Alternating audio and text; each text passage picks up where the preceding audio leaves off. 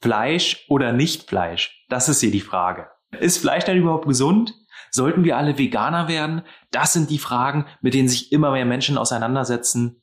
Für die einen ist Fleisch ein Grundnahrungsmittel, für die anderen ist Fleisch die Ursache aller Krankheiten. Welches der beiden Lager hat recht? Dem werden wir heute nachgehen und mal eine ganz, ganz andere Perspektive einnehmen. Eine Perspektive, die dir wahrscheinlich noch völlig unbekannt ist. Du wirst lernen, was der Malaria-Virus eigentlich mit dieser ganzen Thematik zu tun hat. Und du wirst lernen, warum du beim Verzehr von Fleisch irgendwann selbst zum Tier wirst. Und ich kann dir versprechen, es wird sehr, sehr spannend. Hol dir eine Tasse Tee, hol dir einen Espresso oder mach einfach das weiter, was du eh gerade schon machst. Und dann legen wir gleich los.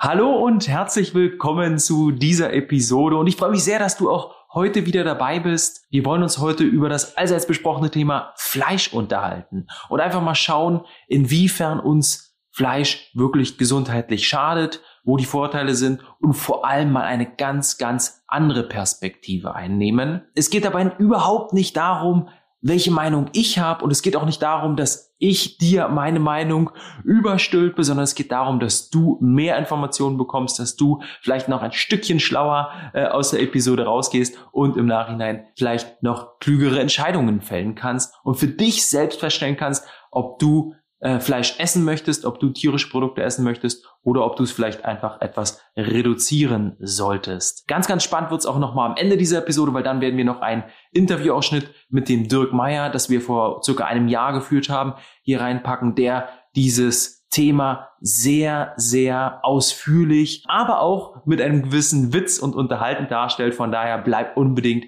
bis zum Ende dran. Ja, also Fleisch essen oder nicht Fleisch essen ist ja eine Grundsatzdiskussion. Es ist eine Diskussion über äh, die sozusagen im gesellschaftlichen Diskurs heutzutage stattfindet. Es gibt große Debatten darüber. Es gibt vor allem viele, viele Studien darüber. Und beide Lager, also die, die sagen, ja, Fleisch ist total gesundheitsschädlich und die, die sagen, nein, wir brauchen Fleisch für unsere Gesundheit, können beide hochwertige Studien aufweisen, weswegen es manchmal ein bisschen schwer ist, da durchzusehen und es auch manchmal ein bisschen schwer ist, wenn zum Beispiel Arnold Schwarzenegger in der Dokumentation Game Changers, eine Dokumentation, wo es um den Veganismus geht, eben sagt, ich esse kein Fleisch. Ja, wenn das natürlich solche renommierte Leute sagen, die äh, am Ende sogar noch zeigen können, hey, hier sind die Studien, dann lässt man sich da schnell überzeugen. Auf der anderen Seite gibt es Professoren, die sagen, ja, man kann gar nicht gesund sein, ohne dass man Fleisch isst und dort auch gute Studien vorweisen können. Deswegen hoffe ich, dass wir heute mal ein Stück weit aufklären können und eben auch eine andere Perspektive mit reingeben können. Und am Anfang wollen wir mal schauen, was überhaupt dazu beiträgt, dass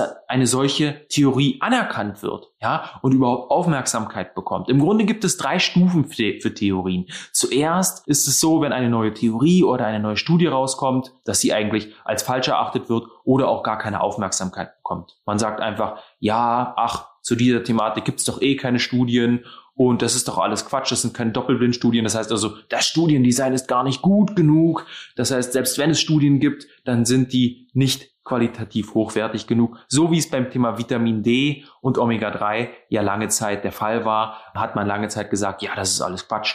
Das hilft doch nicht und das ist nicht erwiesen. Die zweite Stufe besagt, dass es zwar stimmt, was in dieser Theorie oder in dieser Studie gesagt wird, aber das doch gar nichts Neues ist. so, was heißt das jetzt? Das ist nichts Neues. Naja, in der Wissenschaft spricht man oft von der wissenschaftlichen Lücke. Ja, das bedeutet also, oder von der Forschungslücke, dass in einem Bereich das noch nicht genügend erforscht ist und deswegen Sinn macht, da reinzugehen und neue Studien, Experimente etc. anzustoßen. Das ist sozusagen die zweite Stufe, wo eine Theorie auch noch nicht genügend Aufmerksamkeit bekommt, als dass sie wirklich im Mainstream oder bei uns, bei der normalen Bevölkerung ankommt, wieder von mitbekommen. Und die dritte Stufe ist dann die Stufe, wo eine Studie oder auch eine Theorie wirklich so viel Aufmerksamkeit bekommt und auch gewisses Gehör und auch ihr die Qualität zugesprochen bekommt, dass der normale Bürger eben als auch in den Zeitungen liest und so weiter und so fort und die Frage ist, was braucht es dafür? Naja, dafür braucht es Unterstützer. Auf der einen Seite eben wirklich große Konzerne, die diese Studien finanzieren. Studien sind sehr teuer, kosten Millionen von Euro. Das kann nicht allein der Staat tragen, jetzt zum Beispiel bei deutschen Studien der deutsche Staat, sondern da müssen wirklich ähm, aus der Industrie, muss da Unterstützung kommen. Und hier ist die Frage, wer hat da einen Nutzen, wer hat da einen Vorteil draus? Bei den meisten der Fragestellungen gibt es natürlich keinen Nutzen, keinen Vorteil für große Unternehmen. Deswegen ist es auch schwierig, da eben Finanzierung zu finden. Und auf der anderen Seite ist es natürlich auch ganz, ganz wichtig, dass ein gesellschaftlicher Diskurs oder ein Druck sozusagen von den Medien oder auch äh, von Celebrities wie Arnold Schwarzenegger kommt, damit da genügend Aufmerksamkeit drauf gerichtet wird und eben auch gesagt wird, okay, nee, das ist ein Thema, da kommen wir nicht vorbei. Hier sind wir mit dieser Theorie sozusagen in der dritten Stufe. Also das erstmal dazu, dass du auch verstehst, okay, warum diese Theorie, äh, über die ich gleich berichten werde, vielleicht noch gar nicht so bekannt ist. Worum geht's denn aber eigentlich, wenn wir über Fleischkonsum sprechen und wenn wir auch immer wieder davon hören, dass es eben kritisch beäugt wird? Es geht ja vor allem um die Massentierhaltung. Es geht vor allem darum, dass die Tiere viel mit Medikamenten zugepumpt werden, damit sie eben noch lang genug zum Beispiel Milch oder Eier von sich geben können oder eben schnell genug wachsen, damit sie schnell genug das Fleisch abgeben, was wir dann eben brauchen in der Produktion, was am Ende für die Tiere natürlich überhaupt nicht gut ist, aber auch für uns Menschen nicht gut ist. Es geht um die Massentierhaltung und auch die Futtermittel, wie die Tiere einerseits gehalten werden, vollkommen entgegen ihrer natürlichen Haltung oder ihrer natürlichen Lebensweisen und das Futter eben auch einfach nur kosteneffizient ist. Aber es geht dabei nicht darum, dass es den Tieren gut geht oder dass sie gut gedeihen, sondern es ist vor allem Soja, was da gefüttert wird, das meist angebaute Lebensmittel der Welt. Bei Fischen sind es dann die Getreidepellets, wo man sich fragt, ein Fisch ist doch nie Getreide. Wie kann es sein, dass er mit Getreidepellets gefüttert wird? wo wir auch schon ähm, zu einem nächsten wichtigen Punkt kommen.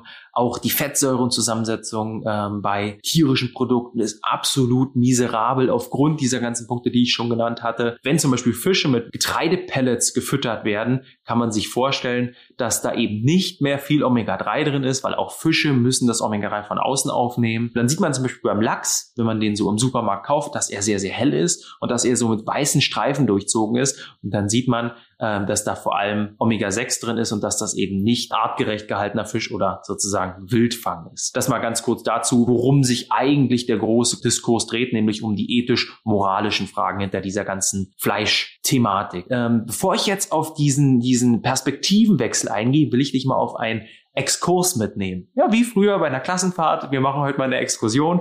Machen wir beiden, der du gerade zuhörst oder die du da gerade zuhörst und ich, mal einen Exkurs in die Entwicklung unseres Immunsystems. Und da hat man nämlich 1985, also vor mittlerweile 35 Jahren herausgefunden, dass unser Immunsystem überaktiv ist, also übersensibel ist und hat dann herausgefunden, dass es an ganz bestimmten Molekülen liegt, die wir Siglex nennen. Siglex sind proteinähnliche Moleküle, die bestimmte Stoffe ausbilden. Aber ich will jetzt gar nicht zu tief da reingehen. Wir wollen hier kein Medizinstudium machen. Es sind im Grunde, ich sage immer so schön, Friedenstauben. Friedenstauben, die auf unseren Zellen drauf sitzen und winken und mit ihren Flügeln sozusagen flattern und sagen, hey, alles okay.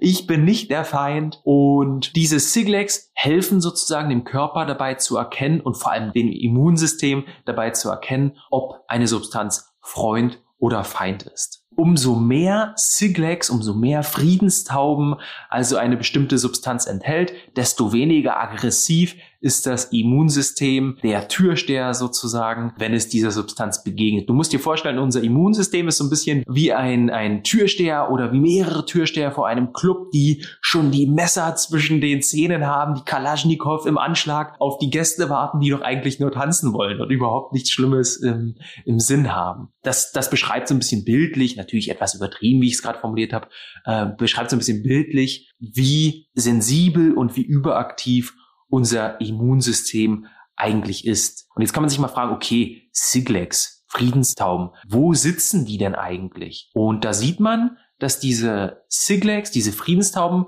vor allem an Körperstellen sitzen. Also du musst wissen, ich hatte ja schon gesagt, wir sind sehr, sehr überaktiv. Wir haben also gar nicht so viele Siglex, ähm, aber sie sitzen vor allem an den Körperstellen, an den Körperbereichen, wo wir viel Kontakt mit körperfremden Material, sage ich mal, haben. Ja, und das ist ja vor allem bei uns im Darm, wo hier durch unsere Speiseröhre, durch den Magen-Darm-Trakt eben viel in den Darm gelangt und die Darmwandzellen ganz viel in Kontakt mit diesen Materialien und mit diesen Substanzen, körperfremden Substanzen kommen und auch nicht jedes Mal überreagieren können. Diese haben also viele, viele Friedenstauben und sind eigentlich eher der Buddhist im Körper, der sagt, hey, alles okay, komm doch rein. und dann gibt es ähm, auf der anderen Seite die Immunzellen, die eher so die Straßenschlägertypen sind und eher mal schneller draufhauen ähm, und, und, und weniger prüfen, als dass sie sagen, ja, äh, komm, lass uns doch erstmal Freunde sein, dann schauen wir mal, schauen wir mal, wie es bei uns so funktioniert. Und so lässt sich auch ein Vergleich ziehen zwischen verschiedenen Lebewesen. Also wir Menschen sind Lebewesen, die besonders wenige Siglex haben. Schimpansen hingegen sind ja eigentlich Lebewesen, die uns sehr, sehr ähnlich sind, uns Menschen, haben aber viel mehr Friedenstauben als der Mensch. Jetzt kann man sich fragen, wie kann das denn sein? Sind ja so ähnlich und trotzdem doch so unterschiedlich im Bereich des Immunsystems. Das kommt einfach daher, dass wir Menschen Vielvölker Lebewesen sind und Schimpansen einfach Lebewesen sind, die nur in ganz, ganz kleinen Bereichen der Erde leben. Also natürlich nicht sich so viel fortbewegen, wie es der Mensch getan hat in der Vergangenheit. Wir sind ja viel gesiedelt über den ganzen Erdball hinweg und wie wir es auch heute noch tun. Wir reisen ja auch heute noch über den ganzen Erdball hinweg. Und wir waren natürlich auch, sind es auch immer noch, ein Lebewesen, das sich ganz viel in Gruppen aufhält und ganz stark, ich hatte es auch in einer früheren Podcast-Folge mal erzählt, ganz stark auf das Leben in der Gruppe angewiesen sind. Wir würden sofort sterben, wenn wir allein uns in der Umwelt befinden. Also wenn wir jetzt nochmal 10.000 Jahre zurück, zurückgehen zumindest. Und wir ja auch ein Lebewesen sind, was immer wieder neue Substanzen in, in sich aufnimmt, immer wieder neue ähm, Pflanzenstoffe. Auch früher war es schon so, dass wir ganz viele verschiedene Sachen ausprobiert haben und natürlich auch viele verschiedene tierische Substanzen in uns aufgenommen haben. Und deswegen war es für uns gar nicht möglich. Unser Immunsystem musste sich modulieren sozusagen, konnte nicht sein wie bei den Schimpansen. Es konnte nicht so wenig sensibel sein. Es musste eben überaktiv sein und es musste eher der Straßenschlägertyp sein, weil wir eben ja so viele verschiedene Substanzen, so viele Mikroorganismen damit einhergehend auch in uns aufgenommen haben. Das hat natürlich am Ende auch alles seinen Preis. Ja, auch so eine Überaktivität hat seinen Preis. Und so sehen wir heutzutage, dass immer mehr Menschen Reaktion des Immunsystems haben, wo man denkt, wow, wo kommt das denn auf einmal her? Man sieht zum Beispiel, dass Menschen Schwellungen haben, äh, auf einmal das Gesicht anschwillt. Auch in meinem Bekanntenkreis, meine Freundin ist Ernährungsberaterin, sie sieht das, dass hier und da Menschen auf einmal ähm, Reaktionen des Immunsystems haben, wo sie von einem auf den anderen Tag sich wundern, wie kann das sein? Ja, wo Allergien angeflogen kommen, wo man sich denkt, das hatte ich doch letztes Jahr noch nicht. Und wo man vielleicht auch mal ein Asthma entwickelt, ähm, obwohl man das auch lange Zeit oder davor noch nie gehabt hat. Jetzt ist das auch mit diesen Friedenstauben so ein bisschen ein Paradoxon, ja, also auch irgendwie auf den ersten Blick etwas unlogisch, weil ich hatte ja erzählt, das Immunsystem sehr, sehr überaktiv ist und sehr, sehr sensibel und eigentlich sehr, sehr gut erkennt, wenn Körpersubstanzen kommen, die vielleicht schädlich sind, wenn Mikroorganismen in den Körper kommen, die nichts mit dem Körper zu tun haben. Auf der anderen Seite ist aber ganz klar zu beobachten, und das zeigen auch Untersuchungen ganz, ganz wunderbar, dass gerade bei chronischen Erkrankungen eben Mikroorganismen eine Rolle spielen. Bakterien, Viren, Parasiten, zum Beispiel beim Alzheimer sehen wir, dass wir gerade in der Region, wo der Alzheimer auftritt, im Gehirn eine Unzahl von Viren, Bakterien nachweisen können. Wir sehen das bei Bandscheibenvorfallen, dass gerade da, wo eben der Vorfall auftritt, in der Bandscheibe, im Knorpel äh, oder im Weichteilgewebe auch, wir zeigen können, dass dort viele Bakterien nachzuweisen sind. Wir sehen das bei der Arthrose, dass im Knochengewebe eben auch dort diese Mikroorganismen nachzuweisen sind. Jetzt fragt man sich, wie kann das sein? Das liegt eben daran, dass die Friedenstauben bei Tieren andere sind als bei uns. Und wir eben, wenn wir dieses tierische Gewebe in uns aufnehmen, selbst irgendwann zum Tier werden. Das ist doch schon krass, oder? Das heißt, wenn wir Rinderfleisch essen, werden wir nach und nach selbst zum Rind. Wir bauen diese tierische Materie in uns ein und somit auch deren Friedenstauben, die ein Stück weit andere sind. Es gibt verschiedene Arten. Die größten Arten sind Neu 5GC und Neu 5AC. Ähm, dieses Neu 5GC sozusagen ist nur im tierischen Gewebe nachzuweisen. Neu 5AC ist in beiden Geweben nachzuweisen. Und so ist, kommt es so, dass diese Friedenstauben, die nur bei den Tieren sind, wir aufnehmen, das Immunsystem irgendwie so ein bisschen verwirrt ist, nicht direkt reagiert und auch nicht direkt sozusagen hellhörig wird, eigentlich sagt, okay, ja, ich denke, du bist schon eher ein Freund und es reinlässt, es mit der Zeit aber dann doch feststellt, irgendwas ist hier spanisch, jetzt ist das im menschlichen Gewebe eingebaut, ich habe es reingelassen, aber irgendwie so richtig gut ist das nicht. Bevor ich jetzt da noch näher drauf eingehe, zu welchen Problemen das führt, ähm, will ich noch kurz sagen, okay, wie kommt es denn oder wie kam es denn eigentlich dazu? Und ich hatte am Anfang den kleinen Cliffhanger mit dem Malaria-Virus gemacht. Nämlich vor tausenden von Jahren war es so,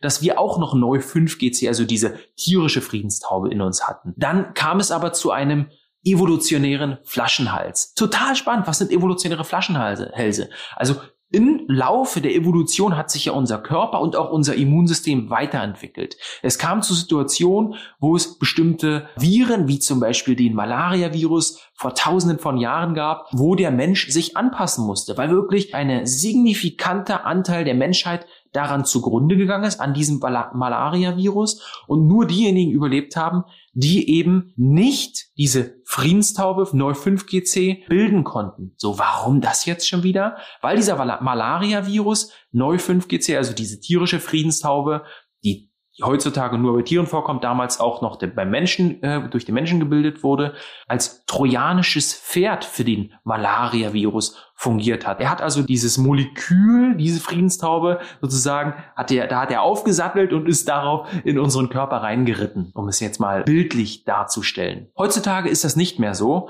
weil es eben diesen evolutionären Druck gab und das bringt aber zwei Probleme mit sich. Einerseits hatte ich ja schon erzählt, dass dem Immunsystem, das irgendwann mit der Zeit schon Spanisch vorkommt, wenn er dieses Gewebe einbaut, was eben Friedenstauben innehat, die ihm eigentlich doch keine Freunde sind und doch etwas anders sind als die eigentlichen Friedenstauben, nämlich das 95AC, dann fängt er an, die Toleranz abzubauen, diese Immuntoleranz, die ja so wichtig ist, damit er eben nicht das eigene Gewebe attackiert. Und das ist im Grunde auch die Definition von Autoimmunerkrankungen und von anderen äh, chronischen Erkrankungen. Das andere Problem ist auch wieder dieses trojanische Pferd.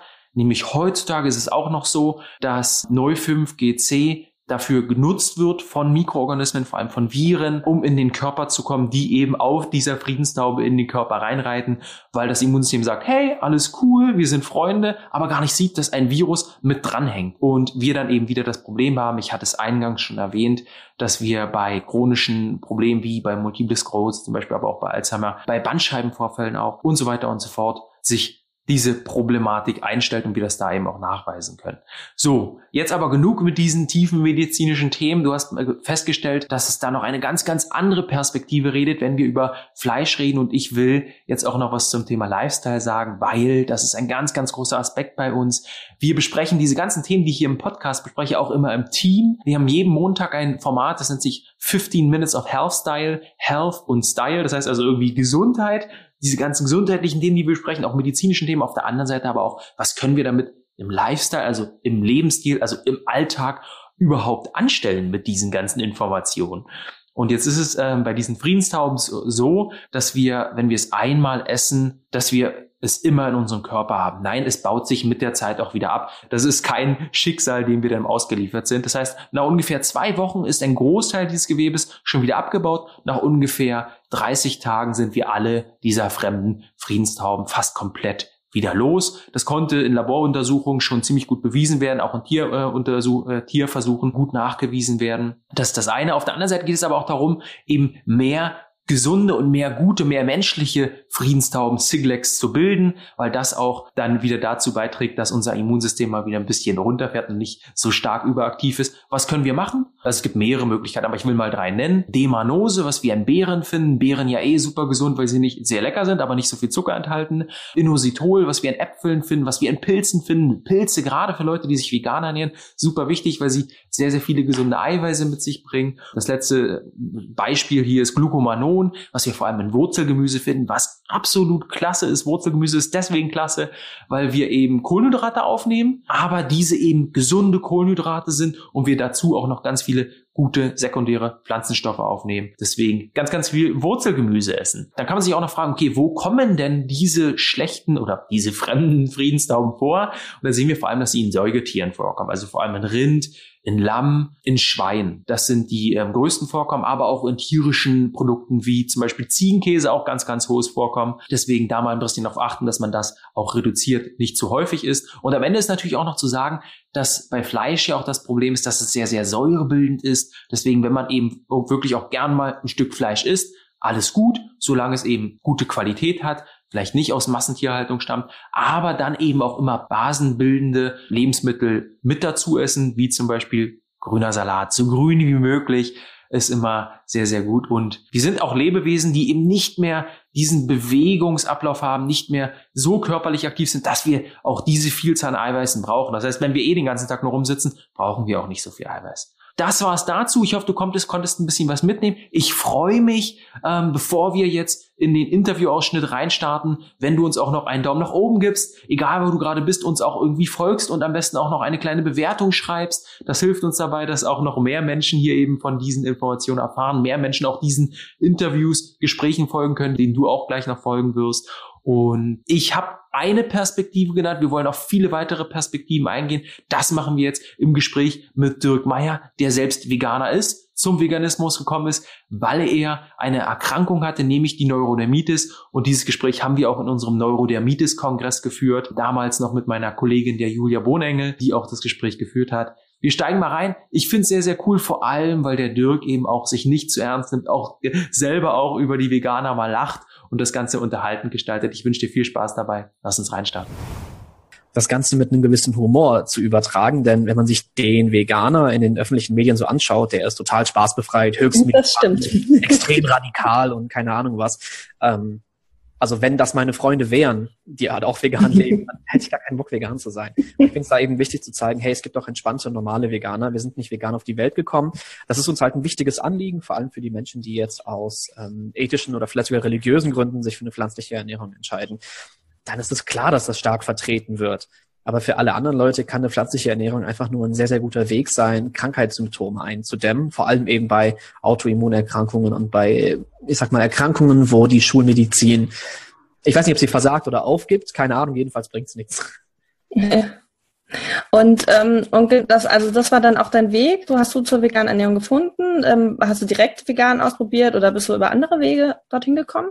Genau, ich habe in meinen Kindheitstagen ähm, mich schon größtenteils, kann man vegan sagen? Nee, Hähnchenfleisch wäre mal dabei. Aber ich musste verzichten auf äh, Schweinefleisch, auf Schalentiere, Krustentiere. Ich musste verzichten auf Zucker, auf Milchprodukte und auf Eier. Das heißt, da sind schon viele Produkte weggefallen, die bei der veganen Ernährung auch wegfallen. Übrig blieben halt Hühnchen und Rindfleisch. Ähm, habe dann mein Studium in Ernährungs- und Lebensmittelwissenschaften an der Uni Bonn auch gemacht. Zu dem Zeitpunkt mich noch steinzeitlich, also Paleo, ernährungsmäßig mhm. Ernährt, habe auch schon ja, lieb geäugelt mit Low Carb Ernährungen, habe eine Zeit lang eine ketogene Ernährung gemacht, wo ich jeden Tag ein Pfund Fleisch gegessen habe. Das hat für die ähm, für die Körperzusammensetzung war das wunderbar. Das sah super im Spiegel aus, ne? Das Problem war nur einfach, dass meine Haut total rot war, ich starken Juckreiz hatte, den ich nur mit Antihistaminika kontrollieren konnte. Also ich war quasi konstant unter Droge, um nicht meinen allergischen Symptomen irgendwie zu erliegen. Ich hatte aber zeitgleich auch gemerkt, oh, hier vegetarische Ernährung, vegane Ernährung, das geht ja gar nicht, weil ich muss ja irgendwie Eiweiß zuführen und ich bin gegen Soja allergisch. Und die höchste biologische Wertigkeit hat eben Soja-Eiweiß, also geht das gar nicht. Das war so meine Gedankenkette bis ich dann irgendwann mal, da war ich in Japan auf dem Auslandsaufenthalt, ganz viel meditiert habe, ganz viel aus dem Hinduismus und dem Buddhismus gelesen habe und mir irgendwann selbst die Frage gestellt hat, finde ich es eigentlich richtig, dass Tiere sterben müssen, damit ich Muskeln habe? Und da kam irgendwann raus, äh, nee, finde ich nicht richtig. Das ist aber scheiße, weil ich esse aktuell einen Pfund Tiere am Tag. Sehr ungünstige Erkenntnis in so einer Situation. Hab mich dann tatsächlich entschieden, erstmal ähm, Stück für Stück mich dem, der vegetarischen Ernährung zu nähern. Und äh, das war im April 2014. Und zum Ende des Jahres 2014 habe ich dann auch immer mehr die Milchprodukte und die Eier sein gelassen, weil ich auch da gesehen habe, dass das sich mit meinen ethischen Werten, mit meinen moralischen Werten nicht deckt. Das war so bei mir eine moralisch-ethische Entscheidung.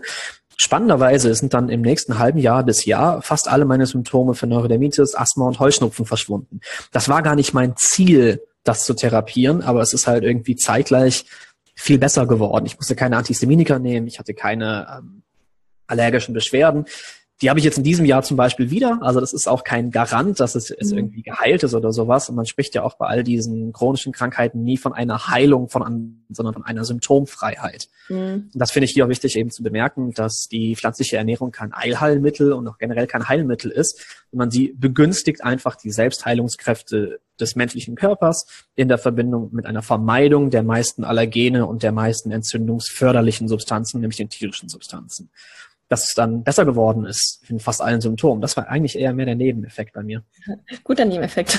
Sehr guter. Also die Leute mal fragen, ja, was sind denn so die Begleiterscheinungen von äh, veganer Ernährung? Ich habe jetzt Übergewichtsverlust und äh, Neurodermitismangel. Ähm, wie wirkt sich vegane Ernährung auf unseren Körper auf? Also äh, aus? Also was bringt's für unsere Organe? Was macht's mit den körperlichen Prozessen? Unser Wohlbefinden und einfach die Gesundheit?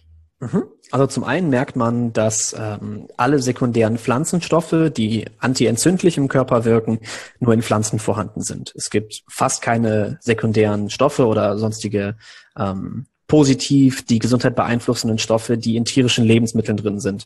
Eiweiß ist relativ viel in tierischen Lebensmitteln, Eisen ist beispielsweise noch in Fleisch drin, wir haben die Omega-3-Fettsäuren, die in Fischen vorhanden sind.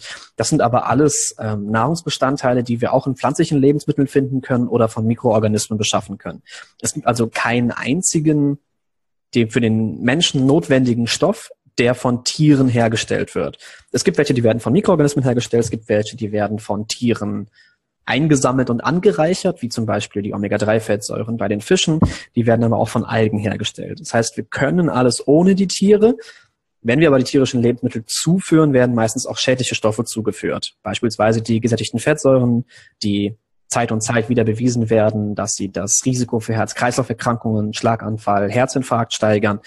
Wir sehen beispielsweise Schwermetallbelastung, wir sehen Quecksilberbelastung bei Fischen, zum Beispiel. Wir merken, dass Antibiotika-Rückstände in Fleisch eine Geschichte haben. Wir merken, dass ähm, alles Mögliche an Stoffen, die wir uns eigentlich nicht zuführen möchten, sich in den tierischen Organismen anreichern und wir diese dann verzehren und das über diesen Weg zuführen. Bei der rein pflanzlichen Ernährung ist es so, dass pro Kalorie es die höchste Nährstoffdichte hat das heißt, wenn man sich jetzt mal anschaut, Vitamin C pro Kalorie oder vielleicht Eisen pro Kalorie, sind die in den pflanzlichen Lebensmitteln in der Regel am stärksten vertreten. Man muss halt nur darauf achten, dass man sich ausgewogen und ich sag mal bunt ernährt.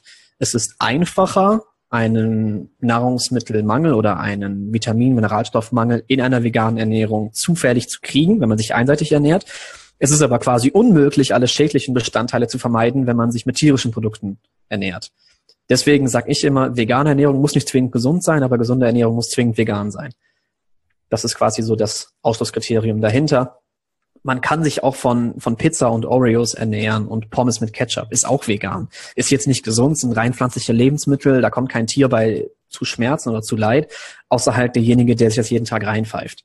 Deswegen sage ich auch bei Veganern, hey, du bist auch ein Tier, du möchtest auch dein eigenes Leid minimieren, du möchtest auch das Leid deiner äh, Familienmitglieder minimieren, also sorg dafür, dass du gesund bleibst und du nicht irgendwie in schlechte Presse gerätst, weil du dich einseitig ernährst. Ähm, ja, und genau, du hast ja gerade eben schon angesprochen, so von wegen, dass man in einen Mangel rutschen kann, wenn man nicht achtet darauf. Und ich glaube, für viele Leute ist vegane Ernährung eigentlich auch interessant. Aber wie du auch vorhin schon gesagt hast, man hat so ein bestimmtes Bild im Kopf. Und ich glaube, häufig schwingt auch diese Angst mit, dass man einfach seinen Bedarf an Nährstoffen nicht bekommt durch die vegane Ernährung. Ne? Und ähm, gibt es denn jetzt wirklich ähm, irgendwas, wo du sagen kannst, da ist eine Gefahr für Mangelerscheinungen, worauf muss man aufpassen? Mhm. Wie ist da die Lage? Genau, also zum einen ist erstmal spannend, es zu betrachten, ist Mangel überhaupt ein Problem? In der deutschen Ernährung. Wenn man sich mal Deutschland als Land anschaut, haben wir ein Überflussland. Wir haben Zivilisationskrankheiten, die wegen zu viel Nahrung entstehen. Es gibt Leute, die ernähren sich von Chicken Nuggets und Pizza und da fragt auch keiner, ähm, wo kriegst du dein Vitamin C her? Schlagartig bei Veganern fragt man aber, wo kriegst du dein B12 her, wo kriegst du dein Eiweiß her? Dann werden alle zu Ernährungswissenschaftler und sagen, ja, bei veganer Ernährung kannst du gar kein Eisen kriegen und sowas. Also schlagartig haben alle Ernährungswissenschaften studiert. Ähm, da ist es erstmal wichtig zu wissen, da ist eine Medienmaschinerie am Werk, die in Zusammenarbeit mit den Landwirtschaftsverbänden und den Landwirten, auch den ganz traditionellen konservativen Parteien, versucht, die aktuelle Lebensmittelsituation in Deutschland beizubehalten. Das heißt, irgendwie die stark subventionierten Mengen an Milch und Eiern, die produziert werden, an den Markt zu bringen. Dafür muss halt eben zum einen ähm, gezeigt werden, in Studien oder in Werbemitteln, dass Milch müde Männer munter macht und dass wir Milch für gute Knochen brauchen und dass Fruchtzwerge voller Zucker irgendwie was für die Knochengesundheit tun können, weil da Vitamin D beigesetzt ist. Genau, also eigentlich am besten schon im Kindheitsalter ähm, Wachstumsserum für ein 300 Kilo schweres Säugetier, also Milch, den Kindern geben totaler Schwachsinn. Wenn wir in freier Wildbahn wären oder den Homo sapiens in so einem Zoo hätten, wir kämen niemals auf die Idee, da die äh, Säuglingsnahrung von dieser Kuhspezies zu nehmen oder den Eiern von so einer Vogelspezies aus dem Nachbargehege zu verfüttern. Da kämen wir niemals auf die Idee.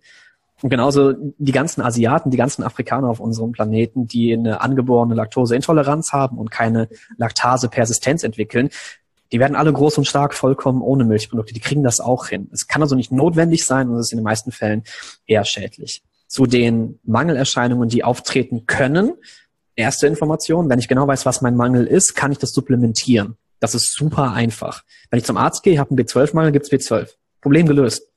Wenn das mein einziges Ernährungsproblem ist, ist das super leicht zu lösen. Wenn ich aber jetzt Diabetes und Bluthochdruck und Herz-Kreislauf-Erkrankungen habe, meine Arterien verkalken, mein Knie wehtut wegen Arthrose, dann weiß ich nicht genau. Ist es jetzt die 100 Gramm Speck am Tag, die ich mir reinpfeife? Ist es das Glas Milch oder sind es die drei Rühreier zum Frühstück?